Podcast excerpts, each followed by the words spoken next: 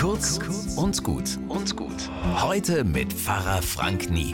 Heute am Freitag wird's Mittag verstärkt nach Fisch riechen. Manche pflegen ja noch diesen Brauch, kein Fleisch am Freitag. Ursprünglich kommt das daher, dass jeder Freitag an den Karfreitag erinnern sollte, den Todestag Jesu. Deshalb wurde also gefastet und es bedeutete oft einfach nur kein Fleisch essen. Fisch zählte nicht als Fleisch, weil er kein warmblütiges Säugetier ist. Außerdem gilt er ja als christliches Erkennungssymbol.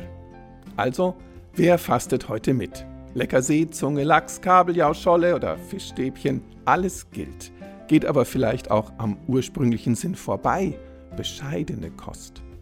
Ich freue mich an diesem Brauch, auch weil er meine Gedanken immer wieder einmal auf meine Ernährung lenkt. Heute sind wir da ja viel weiter. Vegetarische Ernährung, vegane Mahlzeiten, Essen aus der Region statt Übersee, ihr kennt das alles.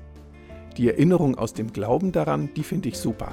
Was esse ich da eigentlich rein in meinen Körper, der als Ebenbild Gottes gilt? Und ist es wirklich einfach okay, Tiere nur so zu unserer Ernährung zu züchten? Aber jetzt erstmal ein Kaffee. Bis morgen.